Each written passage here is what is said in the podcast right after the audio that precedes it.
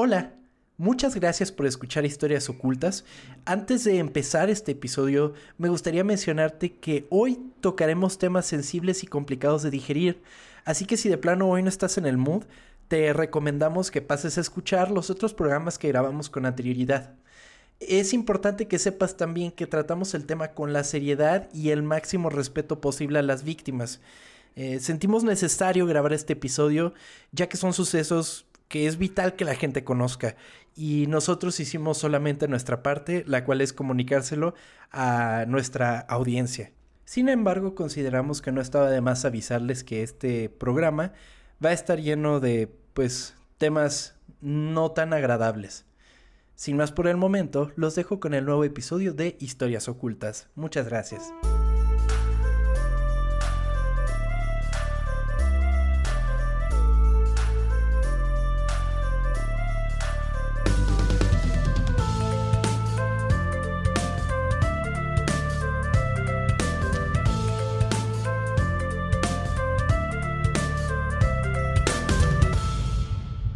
Esto es Historias Ocultas, el podcast donde revelamos las historias de producción de las películas, series, videojuegos y música que dejaron su huella en la cultura pop.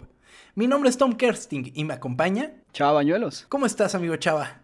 Muy bien, Tom, muy feliz. todos los martes que estamos grabando esto me pongo muy de buenas, güey. ¿Cómo estás tú?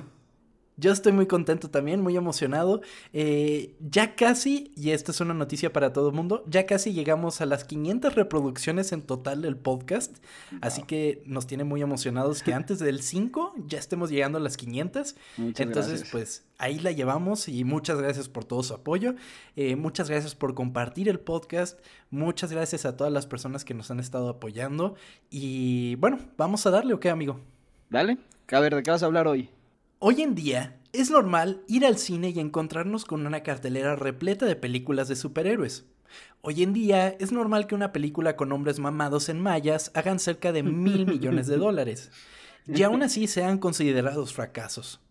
Hoy en día es normal que las películas de superhéroes pertenezcan a un universo más grande, en el que una película es solamente un pedazo episódico de una historia enorme y ambiciosa. Pero en el 2000 las cosas eran diferentes. Las películas de superhéroes no acostumbraban estar en el menú de verano y el éxito era más incierto de lo que uno podría esperar. Una de las franquicias de cómics más populares se atrevería a dar ese salto. Una producción cargada de secuencias de acción, efectos especiales, maquillaje, coreografías de pelea, berrinches, drogas, motines del cast e inclusive abuso sexual cambiaría la forma de ver el cine de superhéroes. Hoy les contaré la historia oculta de X-Men. Ok. ¿Te puedo ser sincero? Ajá. Yo creo que de todos los em, todos los superhéroes que pueden existir, los X-Men son los que menos me gustan, güey. Ah, Te lo wow. Sí, no sé, siempre.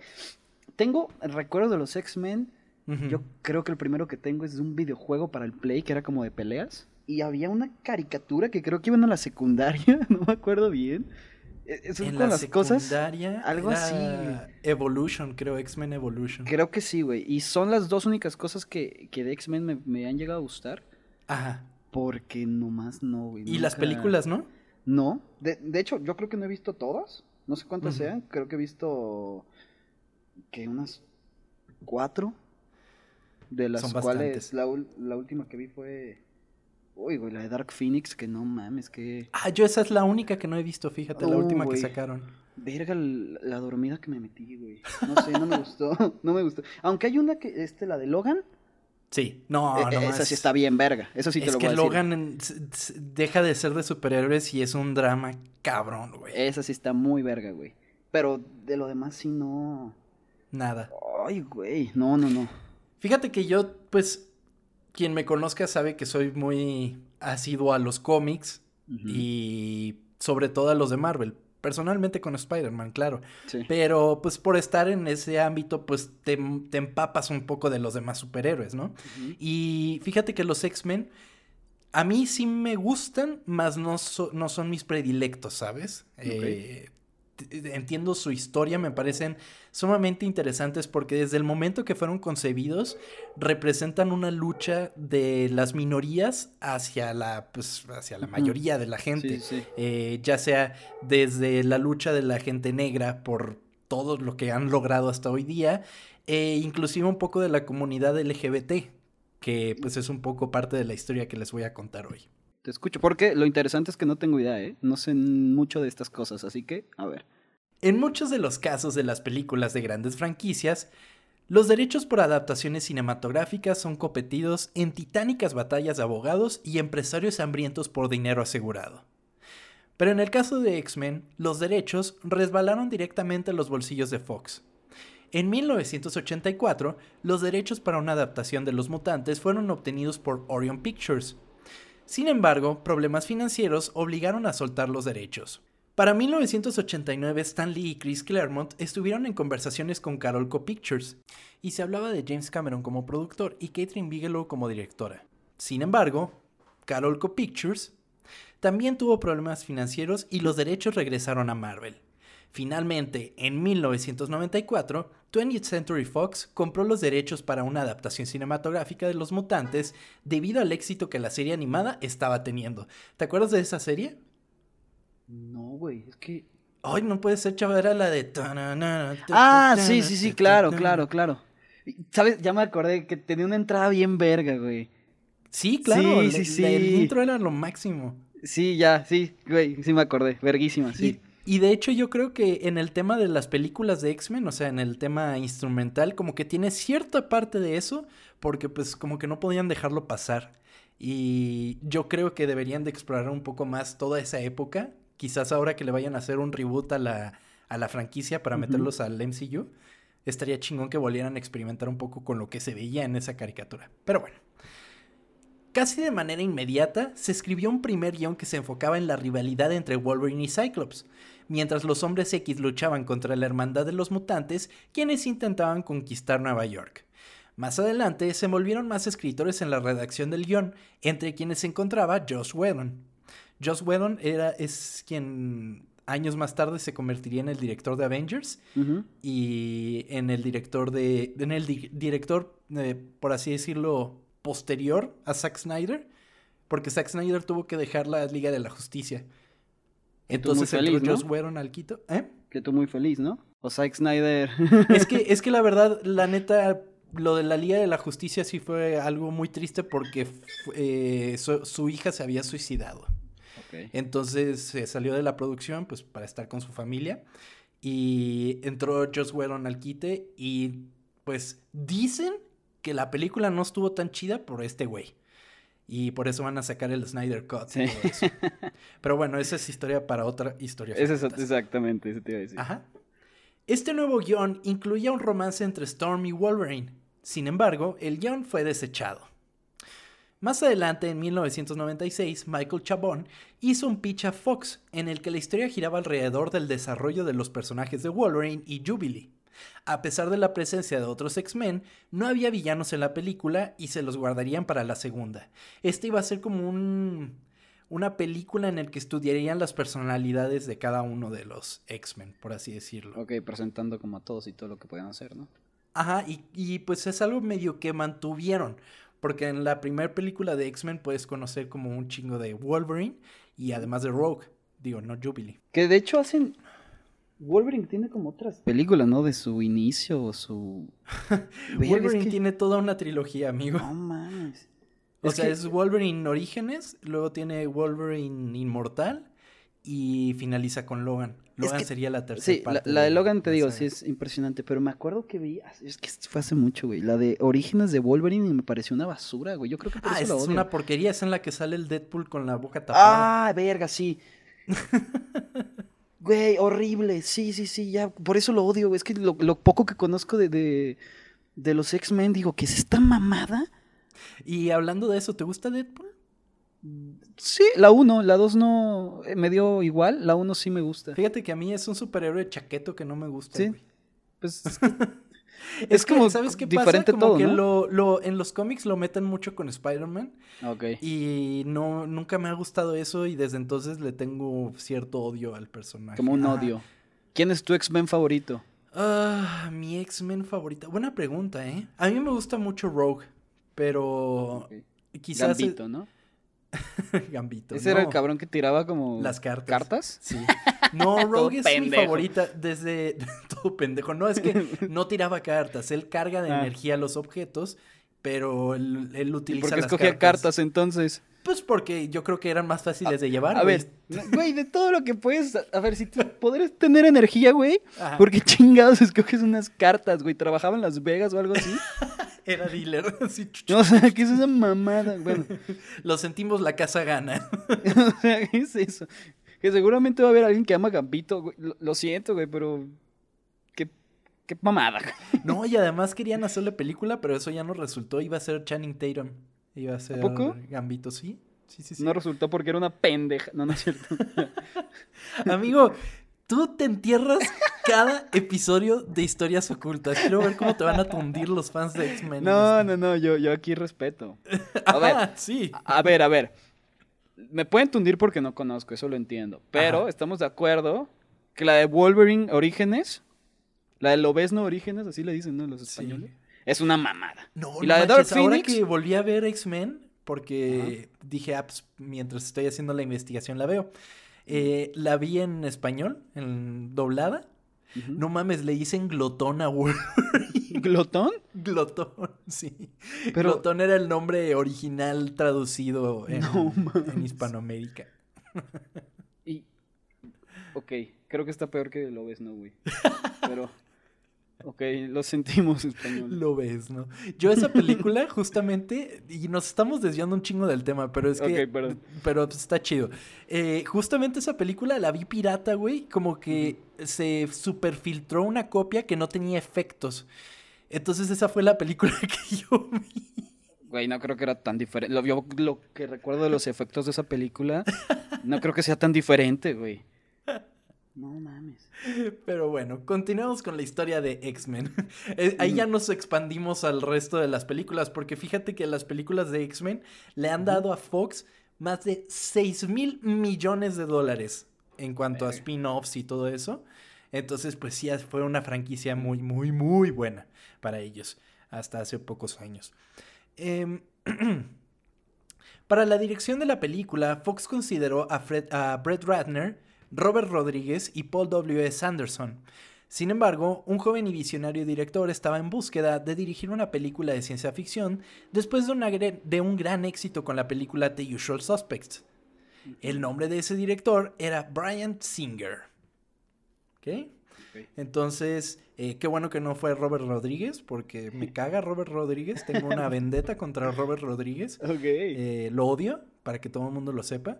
Digo, tampoco está chingón por Brian Singer. Ahorita les voy a contar por qué. Pero bueno, que The, Usual Suspects está muy verga, ¿eh? Pero bueno, ¿Te gusta? sí, pero para no salir unos hay que. Ok.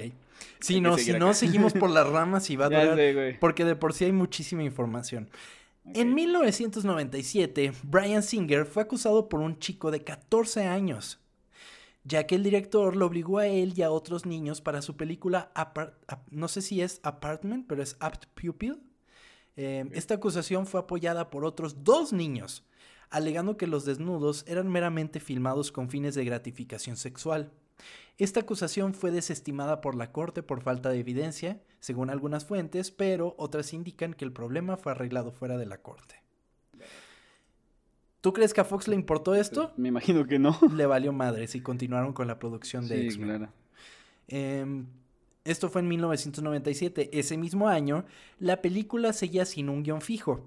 Varias versiones del mismo eran enviadas y rebotadas por Fox, por lo cual Chris Claremont, al ver la problemática con el guion, redactó un memo de cuatro hojas acerca de los conceptos que diferenciaban a los X-Men de cualquier otro superhéroe, y así fue como Brian Singer y Tom DeSanto, quien era el productor de la película, y no se olviden de ese nombre, crearon un guion que sumaba de manera ideal y perfecta la lucha constante entre los pensamientos del profesor X y de Magneto.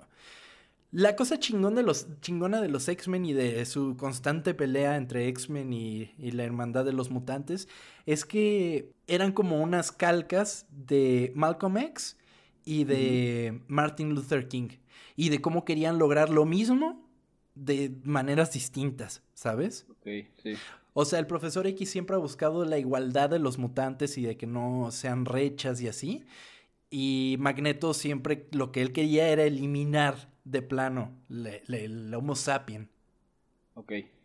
Entonces eso era como lo interesante, lo que gustaba a los fans y era algo que Fox no estaba logrando en los guiones. Entonces ya con este memo que redactó este güey, Chris Claremont, eh, pudieron eh, crear una historia más similar a lo que se buscaba, ¿sabes? Para el rol de Wolverine se consideró a Keanu Reeves, Mel Gibson, Aaron Eckhart, Jean-Claude Van Damme, Vigo Mortensen, Edward Norton y Bob Hoskins. Pero el director se inclinó por Russell Crowe. Pero pues Russell Crowe tuvo que declinar la oferta. Y a pesar de esa decisión, recomendó a su amigo Hugh Jackman. Que son parecidones, ¿no? Ahorita que dijiste eso, sí fue como... ¿De Russell Crowe? Ajá, de Russell Crowe dije, bueno, se parece un poco a Hugh Jackman. Pero yo creo que el cast de Hugh Jackman como Wolverine, yo creo que fue el ideal, perfecto. Sí, güey, perfecto. Sí, la neta sí, le queda. El único problema, y que es lo que la gente siempre le ha criticado, es que Hugh Jackman es altísimo, güey. Pero altísimo. Y Wolverine es chaparrito y es como la característica más clásica del personaje. Ok. Entonces sí, no, eh, eso no fue un cast como que al principio los satisfacera de alguna manera. Y... Pero ya después como que pues a todo mundo le valió pito por lo bien que lo hizo, me imagino. Lo hizo muy bien, lo hizo muy bien y ahora yo creo que tienen una problemática de ¿y ahora quién va a ser Wolverine? ¿Qué pedo? Hugh Jackman ya lo tiene muy, muy ganado ese estandarte, pero bueno. Rogue sería un personaje de vital importancia, por lo que una mujer joven pero talentosa debía interpretar a la problemática mutante adolescente. Fueron contempladas Drew Barrymore, Sarah Michelle Gellar, Jennifer Love Hewitt, Kathy Holmes, Christina Ricci, Alicia Silverstone e inclusive Natalie Portman, quien rechazó el papel. Así finalmente el papel llegó a manos de la ya ganadora del Oscar, Anna Paquin. Anna Paquin, ¿cuál es esa güey? Eh, Anna Paquin ganó un Oscar cuando todavía ni nacíamos, amigo. 1993. estoy buscando. Ah, ok, sí, ya. Y se llamaba La lección del piano, esa película en la que ella ganó el Oscar y era la segunda actriz más joven en ganarlo tenía 11 ah, años, creo. Para el papel de Cyclops se consideró a Jim Caviezel, pero por problemas de calendario se recurrió a James Marsden, quien no tenía conocimiento del personaje. Sin embargo, después de la lectura de varios cómics, estaba listo para su papel. Digo, no necesitaba explorar mucho, pinche personaje más plano y de hueva que Cyclops, pero... Y luego soy yo, güey, ¿eh? luego soy yo. Güey, me da mucha hueva Cyclops. Además en los cómics se pone bien loco y... Ay, no, qué hueva. Ay, no. ok, y luego, luego dices que soy yo el que aquí está generando la polémica. ¿eh? Creo que es la primera vez que digo algo polémico. Sí, ¿eh? Estoy... Hoy, hoy estoy entre Robert Rodríguez y Cyclops. Esperemos no haya nadie que ame a estos eh, Que no haga un ¿eh? spin-off Robert Rodríguez de Cyclops. Me mato. Estaría increíble, güey. Para el papel de Magneto se pensó en Christopher Lee y Terrence Stamp. Sin embargo, este llegó a manos de Ian McKellen, quien había trabajado previamente con Singer y aceptó el papel a ver la alegoría gay que representaba la película regresamos a lo mismo, la batalla de una minoría por obtener los mismos derechos que eh, una mayoría. Por otro lado, para Storm, se pensó en Angela Bassett, quien era la idea original del estudio, pero resultaba muy cara al momento, no podían desperdiciar tanto dinero de esa manera, por lo que se pensó en Janet Jackson, o Mariah Carey. Pero por razones obvias se terminó quedando con Halle Berry con el papel. Porque dudo que Janet Jackson y Mariah Carey también saldrían muy baratas. Entonces. Sí, eso te iba a decir. No, pues. El profesor X, quien es la piedra angular de los X-Men, sería necesario un actor que transmitiera seguridad y calidez, pero también determinación e inteligencia. Así fue como el rey del pop, Michael Jackson, entró a la ecuación. ¿A poco? No sabía eso. En 1999, Singer se encontraba trabajando con el equipo de la película durante la preproducción, cuando Michael Jackson entró a las oficinas vistiendo gafas de sol y evitando contacto con cualquier persona que no fuese el director. El cantante quería el papel del profesor Charles Xavier. Al ser cuestionado por la productora de la película, Lauren Donner, quien le preguntó, si sabes que es un hombre mayor y blanco, ¿verdad? Jackson respondió, ah, sí, bueno, ya saben, puedo usar maquillaje. Se lo tomó muy en serio, ¿no? Durante. Después del desvarío de Jackson, eh, Fox terminó optando por Patrick Stewart. Güey, ¿te imaginas? ¿Qué? Yo creo que Michael Jackson se lo tomó muy en serio y ya por eso quiso ser blanco toda su vida. ¿Qué pedo? me, negaron ser el, profesor X, ahora me haré blanco de por vida. Sí. ¿Esa es, tu, ¿Esa es tu imitación de Michael Jackson, güey? Así hablaba, ¿no? o sea, o sea, sí, pero...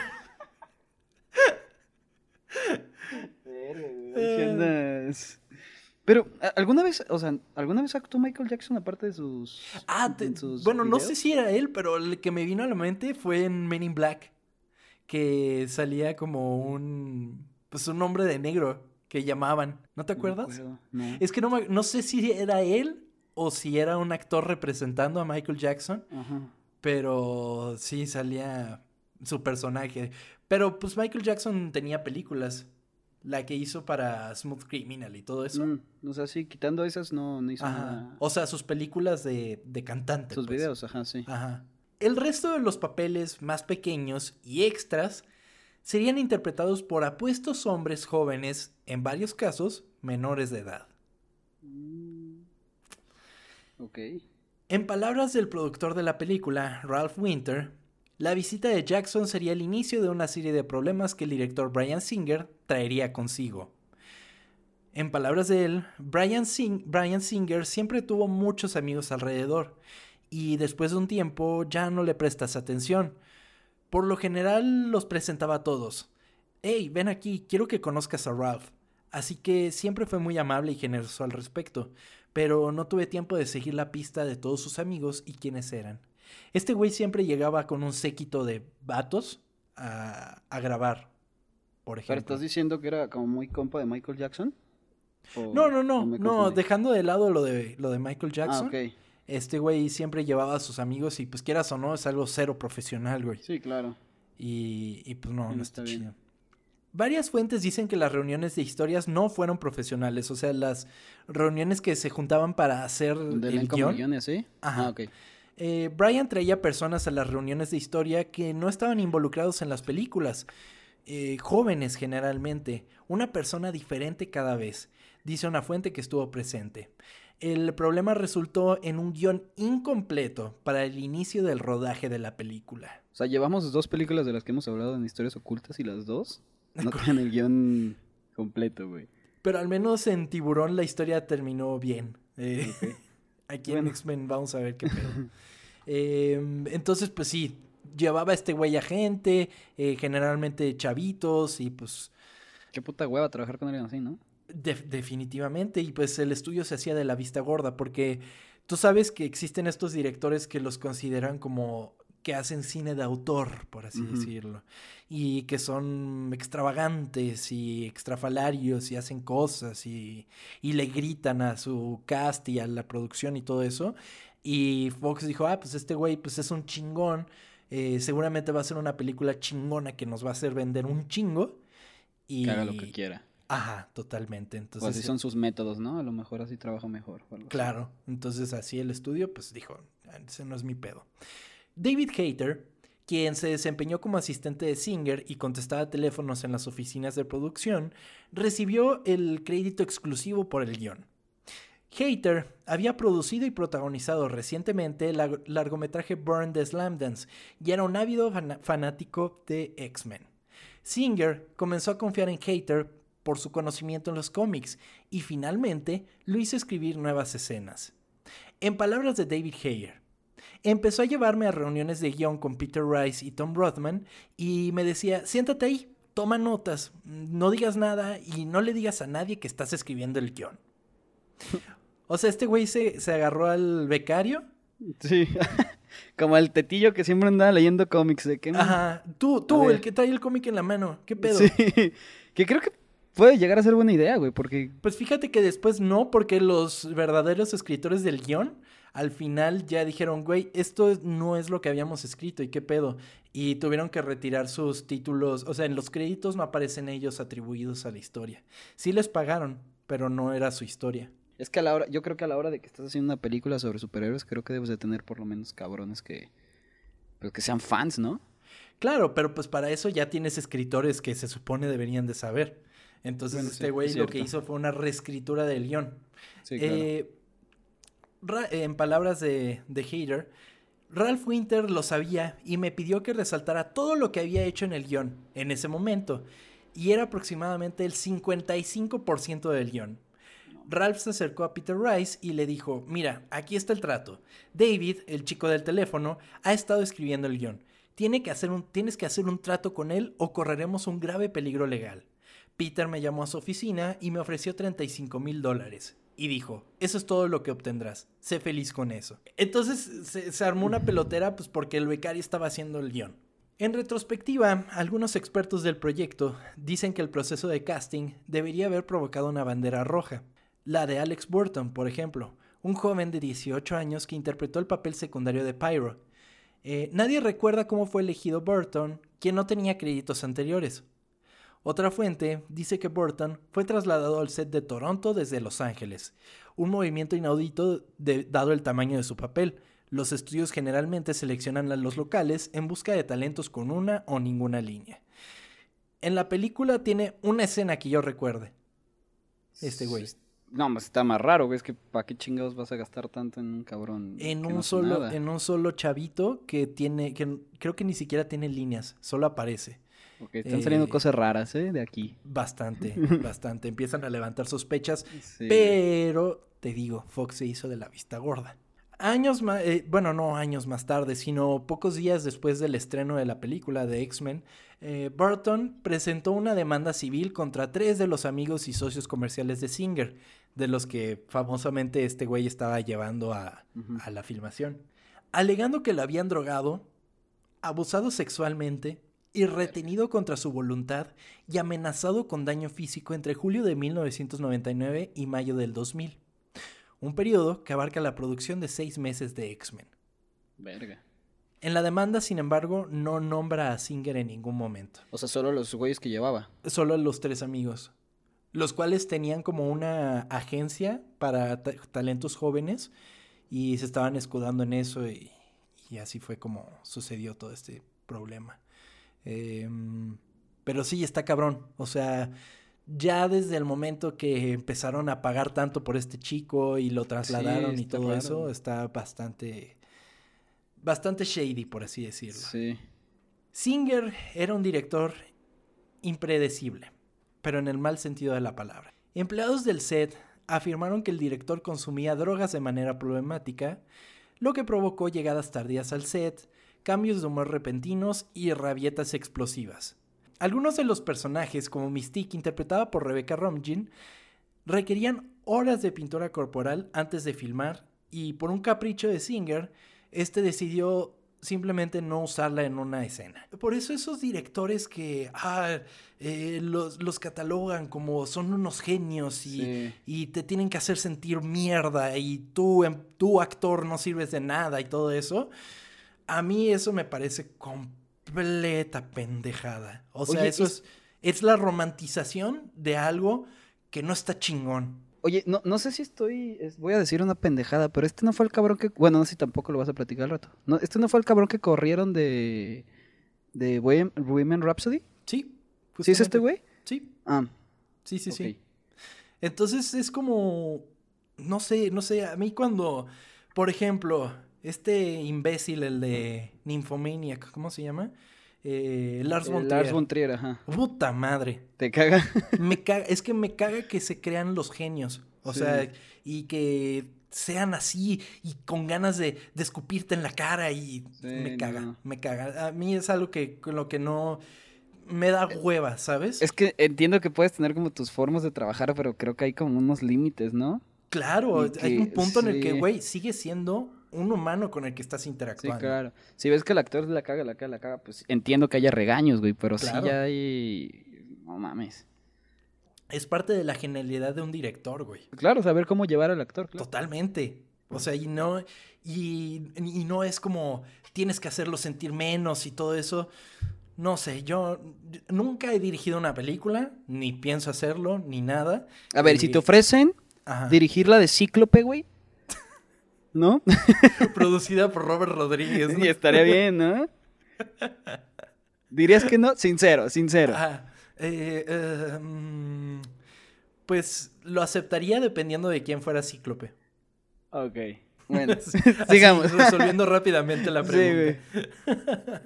Estaba muy nervioso y se portaba mal cuando estaba inseguro, como lo hace mucha gente, pero su forma de actuar sería gritarle a todo el mundo en el set o simplemente salir del set totalmente. Eh, dice la productora Schuller Donner, quien se negó a asistir al estreno de X-Men por la frustración de la producción. Eh, tienes que entender, el tipo era brillante y por eso todos lo toleramos. Y si no estuviera tan jodido mentalmente, sería un gran director. El jodido es como la traducción de fucked up. Sí, como, o sea, de que alguien como loco, como... Verdaderamente, sí. Mal de la cabeza, pues. Totalmente, güey. Disparatado. Disparatado. Algo que tienen que saber ustedes, historias ocultas, Tom suele utilizar esas palabras... ¿Rimbombantes? Rimbombantes, güey. Pero bueno, otra vez saliéndome del tema. Pero sigue, Tom, lo siento. X-Men se estrenó el 14 de julio del año 2000. La película ganó 54 millones en su primer fin de semana y recaudó 296 millones a nivel mundial. Los críticos la elogiaron y The New Yorker la calificó como la película de cómics más hermosa, extraña y emocionante desde el Batman original.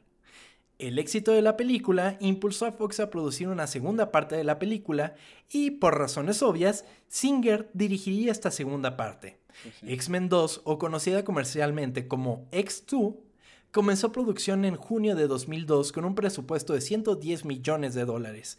Eran 50 millones más de los que, los que le habían dado para la primera película. No, pues todo le está saliendo bien este cabrón, güey.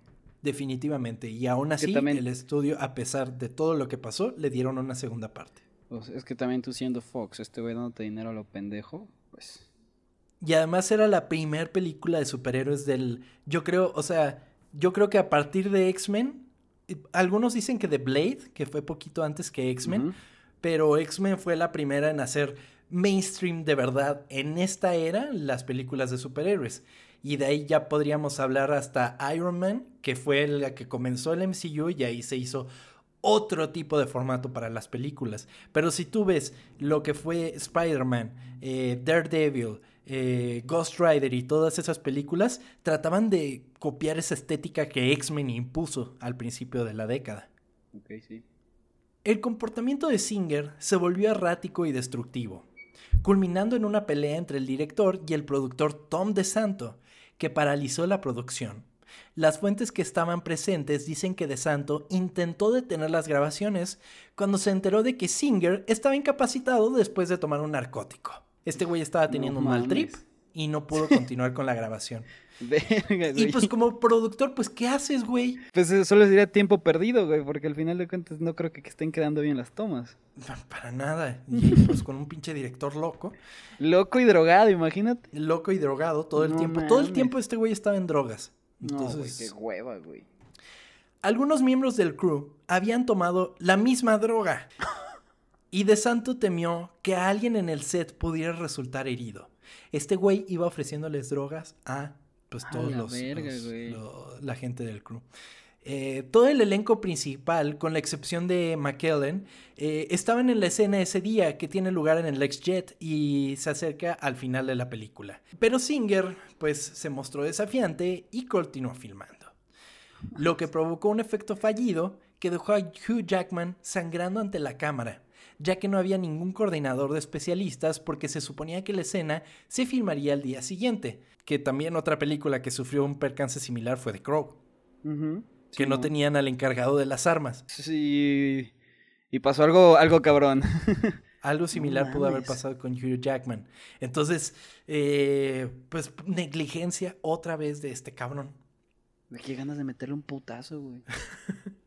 El productor de X-Men, que tenía la autoridad para detener la producción, lo hizo, Tom DeSanto. Pero al día siguiente, el estudio pareció ponerse del lado de Singer y le dijo a DeSanto que regresara a Los Ángeles. Güey, ¿el estudio sabía que se, estaban, que se estaba drogando? no lo creo, no creo que, se que supieran eso, pero pues estaban deteniendo su gran producción de una gran película, de una secuela.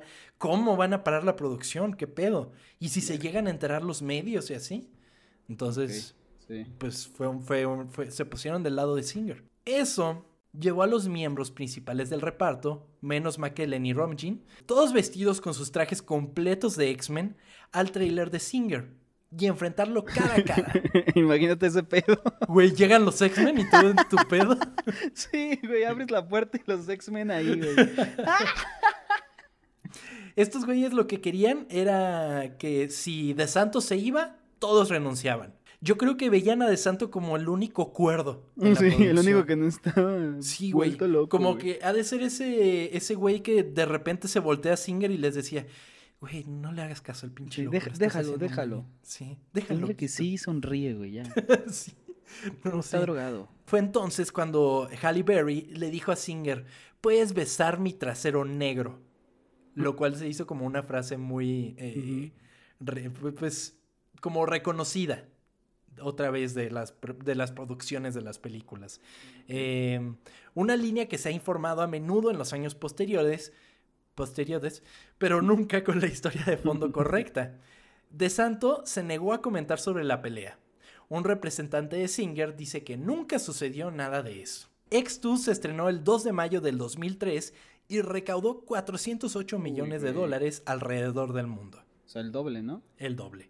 Porque ahorita ya estamos acostumbrados a que las películas de superhéroes ya mil millones de dólares, el billion dollars. Y... Sí, pero como decías, este, los superhéroes antes no, pues no eran lo que son ahorita, güey. Y, las taquillas no eran tanto como lo son ahorita. Entonces es algo que ha ido evolucionando con los años a través o sea, algo impresionante, pues. Claro. Años más tarde, en 2014, obviamente Singer no regresó a, eh, a hacer X-Men 3 porque se fue a hacer Superman, la, de Superman Returns. Ajá. sí. Años más tarde, en 2014, Singer fue acusado por otro menor de edad. Según la demanda, el director había drogado y violado al actor y modelo Michael Legan en Hawái después de, de encontrárselo en fiestas organizadas por el reconocido abusador sexual Mark Collins Rector a finales de los noventas. Sin embargo, los abogados de Singer presentaron evidencia que supuestamente demostraba que ni Singer ni Egan se encontraban en Hawái para la fecha del percance. ¿Ok? Ya son demasiadas, ¿no? Le vamos poniendo más tachecitas. Y ahorita que lo eh, pienso, este, ¿cómo se llama? Kevin Spacey estuvo con él en la de The Usual eh, Suspects, ¿no? Mm, ya hay otra más, ¿eh? Ya se me hizo muy raro este pedo. Más adelante, ese mismo año, Singer fue acusado por el asalto sexual a un chico de 17 años después de la premiere de Superman Returns en 2006. Sin embargo, la demanda fue, por el fue retirada por el chico en julio del 2014. A pesar de la problemática, Singer regresó a dirigir X-Men Days of Future Past y posteriormente X-Men Apocalypse. Le valió madres a Fox. Eh, como Days of Future Past, yo creo, quiero pensar, que tiene mucho que ver con la trilogía anterior y mezclado con la nueva.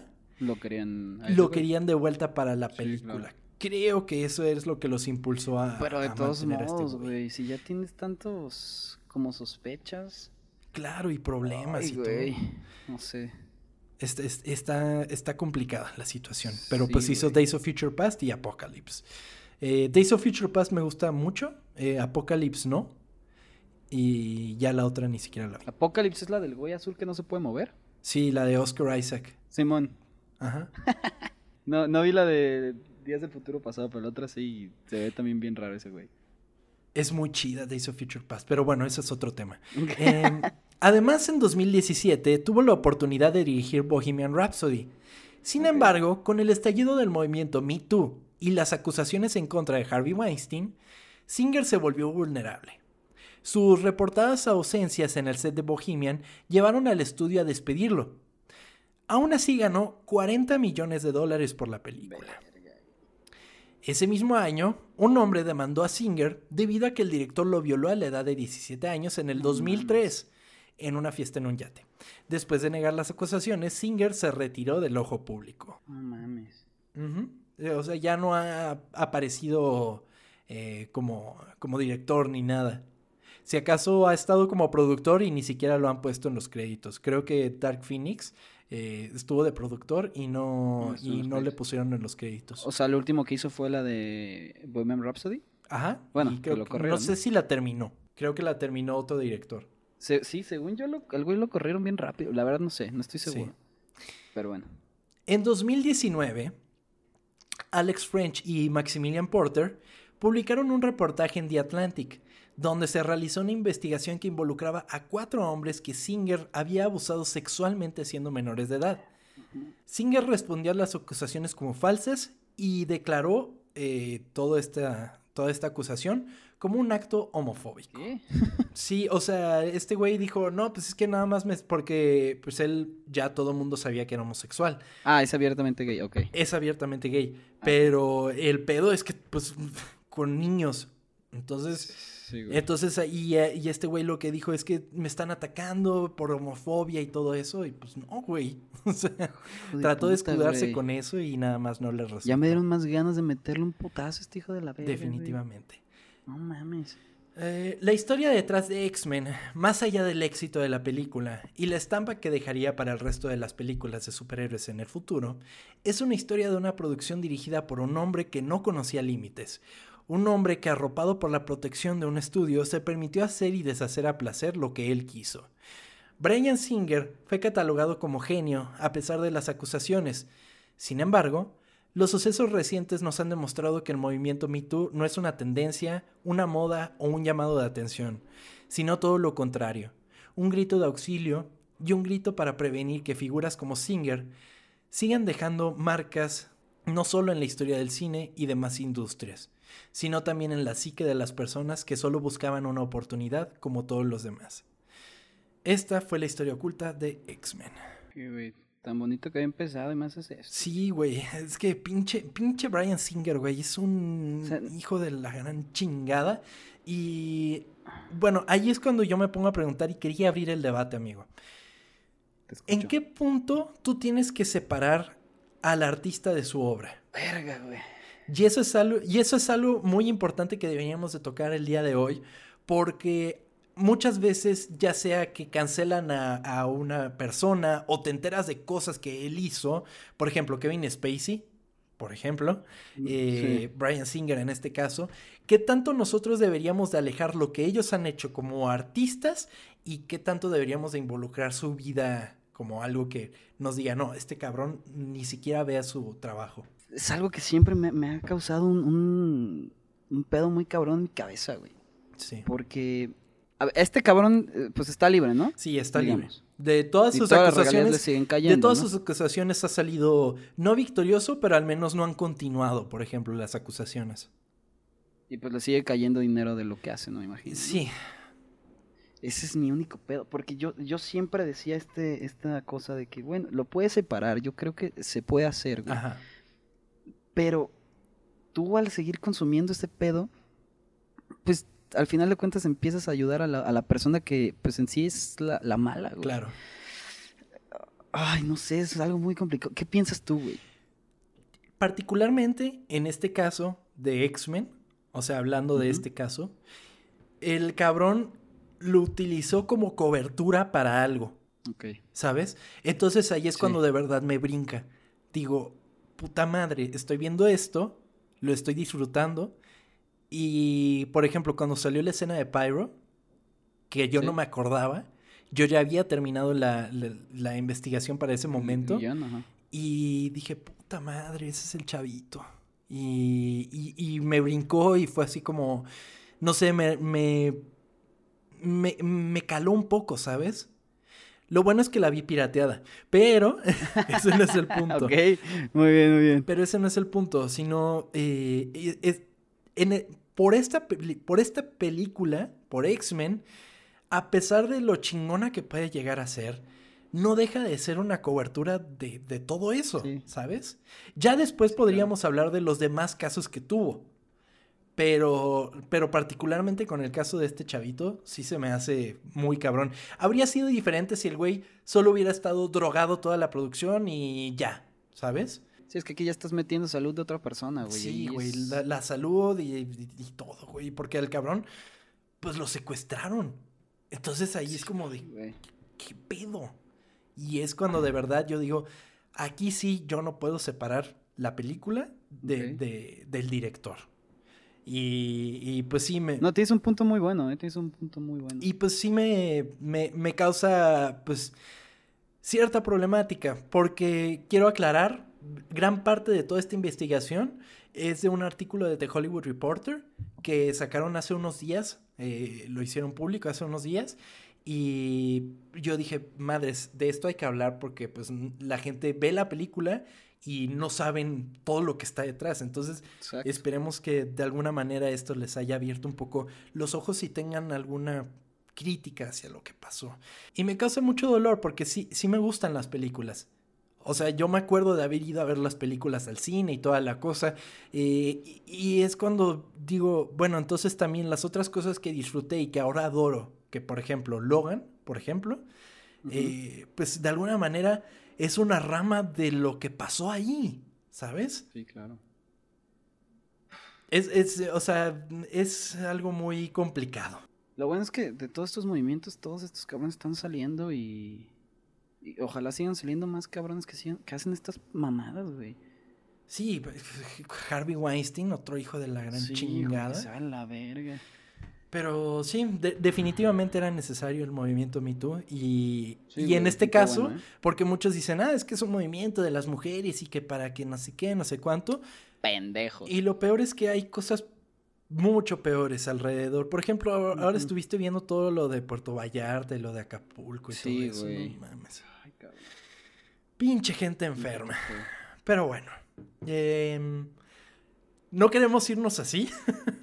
así que, pues, esperamos este Historias Ocultas haya sido de su agrado. Digo, está cabrón que haya sido de su agrado, pero al menos que les haya interesado la historia y que ya tengan un punto a partir de aquí. Si tienen chance, vayan a leer el artículo de Hollywood Reporter, que está muy bien y pues relata todas las verdades detrás de Brian Singer. Em, y bueno, en fin. Muchas gracias a la gente que nos escuchó. Muchas gracias em, también a la gente que nos está compartiendo en redes sociales y todo eso. Muchísimas gracias a todos, en serio. Se los agradecemos un chingo. Nos están haciendo llegar a muchos oídos y el hecho de que estemos haciendo llegar el mensaje de esta historia oculta que particularmente es algo muy triste, muy negativo, pero que tiene que ser escuchado, eh, pues es en parte gracias a ustedes. Y por lo mismo en este episodio pues no hubo mucha dinámica como, como comédica, por así pues, decirlo. Porque pues sí es algo muy cabrón. Entonces, bueno, en fin. Hay otros, hay otros programas donde no, no está tan triste el asunto, ¿eh? Para que vayan a escucharlo. Porque aquí ya Tom, Tom nos puso tristes a todos. Sí, hay otros programas donde pero, hay... Pero había que mencionarlo, amigo, Sí, claro, no, está muy bien. Eh, por mucho que sea algo triste, pues... Se tiene que saber, claro. Se tiene que saber. Y es en parte lo que queremos en Historias Ocultas, que sepan todas las historias detrás de estas producciones. Además de que pues cumple 20 años la película. Y por eso mismo sacaron en el, el reportaje de Hollywood Reporter. Entonces, Chava, muchas gracias por haberme acompañado, amigo. Tom, gracias por platicarme esta historia. Esta semana no tienes ninguna eh, disculpa pública que tengas que hacer. Ah, la verdad, sí, bueno, no. No, esta vez no te tundieron tanto. Hubo un par de comentarios que sí, pero después lo, lo platiqué con esas personas y como que sí se... ¿Se, ¿Se calmaron? Se calmó, porque sí hice un chiste al final del pasado. Donde ah, sí, cierto. A, lo mejor fue un chiste un poquito, este... Eh, pues feo, puede ser. ¿Subido de tono? Subido de tono, pero... Este, ya, ya lo arreglé con esas personas. Si usted quiere decirme algo, está invitado a decírmelo en arroba chavanuelos o en Twitter vanuelos chava. Ajá. Este, por si quiere platicar sobre eso. Me gusta platicar mucho acerca de, de, de hasta dónde llega la comedia, güey. Ajá. Eh, porque yo soy de los que puede decir que puedes hacer comedia de lo que sea. Pero siempre estoy abierto al debate. El que guste puede, puede decírmelo. Perfecto. Entonces ya saben, ahí están las redes sociales de. Tú eres el. Ajá, tú eres el bueno para decir lo demás porque yo me trabo. Ah, claro, las redes sociales de Ocultas, arroba ocultas en todos lados, ocultas con doble O, porque somos muy cool en este podcast. Entonces, te ríes cada vez que lo digo, como que Me da mucha risa, güey. Eso y el no somos mamadores es guau. Ah, claro, no somos mamadores en este podcast, es muy importante. Entonces, vayan a las redes sociales, síganos, por favor. Si nos escucharon de alguna manera que se los hayan compartido, que se lo encontraron por recomendación de Spotify en automático, eh, tenemos las redes sociales, síganos en ellas y coméntenos qué temas les gustaría ver, coméntenos qué opinaron de este programa, eh, cuéntenos si quisieran descubrir más acerca de historias similares o si de plano no son lo nuestro. Porque hay otras películas que también tienen historias medio crudas dentro de, de la producción. Entonces, si quieren saber de ellas o si no, pues pueden dejárnoslo en redes sociales. Y por lo pronto, pues fue todo en Historias Ocultas. Nos escuchamos el jueves oculto, amigos. Los queremos. El jueves oculto, el jueves oculto fue algo que no hemos implementado, pero me encanta la palabra. está verga, ¿eh? Vámonos de aquí, amigo. Adiós a todos.